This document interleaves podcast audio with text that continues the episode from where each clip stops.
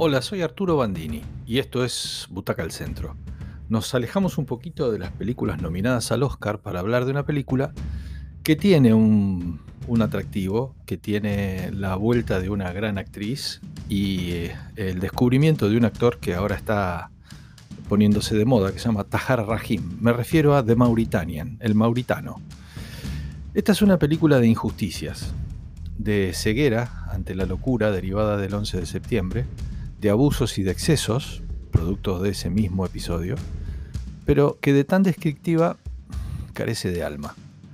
Está basada en una historia real, que es un libro, en realidad, que se llama Diarios de Guantánamo, publicado en 2015 por el protagonista de la historia. Nos cuenta la odisea de Mohamedou Ould Salahi, un mauritano que es apresado poco después del atentado, con muy poca evidencia de su participación en el plan. Una llamada telefónica de Osama Bin Laden, que es un primo lejano de él, su vida de estudiante becado en Alemania, un departamento que hacía las veces de hotel de pocos días para sus compatriotas que estaban por Europa, amigos de amigos, en el que una noche se alojó uno de los secuestradores, uno de, uno de los aviones de los atentados. Esos datos son suficientes para marcarlo como un perpetrador, como un organizador, como una de las personas claves en el reclutamiento de los que se inmolaron. La película entonces arranca con ese día que se lo llevan para interrogarlo y no vuelve a ver la luz y la libertad por 14 años. Ese es un costado de la trama.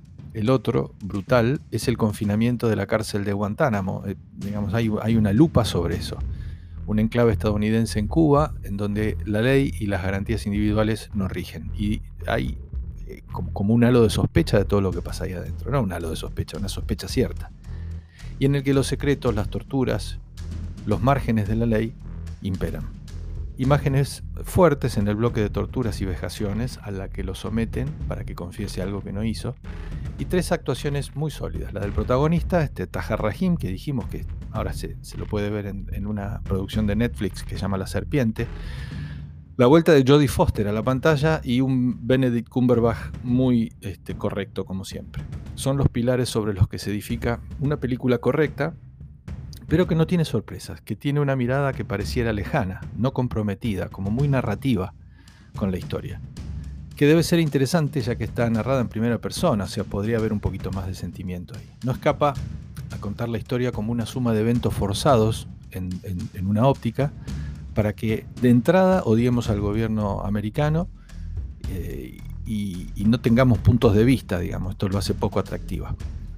Los abogados de la defensa y la fiscalía son asumidos por Jodie Foster, una abogada prestigiosa que se dedica a sus horas pro bono a trabajar causas humanitarias y algunas muy controvertidas, una, abogada militante, diríamos, y Benedict Cumberbatch, que es un militar abogado, que además de justicia quiere venganza porque en, esos atentados murió un amigo de él en uno de los vuelos. Los dos están muy bien y sostienen una historia que de no ser por ellos realmente creo que naufragaría. Hay una mención especial de esta mirada para Jodie Foster, porque está algo avejentada, con el pelo blanco en canas, y es un impacto verla así. Hemos crecido con ella, los que tenemos más de 50, eh, en la pantalla desde que era una niña prodigio, y verla en esta madurez sin esconder sus arrugas emociona y hace bien, es un punto alto en la película. Ha envejecido con hidalguía y todavía se puede adivinar sus emociones en su rostro, no como otras actrices que de tanto Botox se, borran todas las expresiones. Guantánamo es un punto bien controvertido para Estados Unidos, es la cara que no quieren contar, que no quieren que nadie de los que están ahí salgan para contar lo que ahí sucede. De alguna manera las actuaciones no emocionan, se dedican a contar linealmente una serie de hechos para condenar.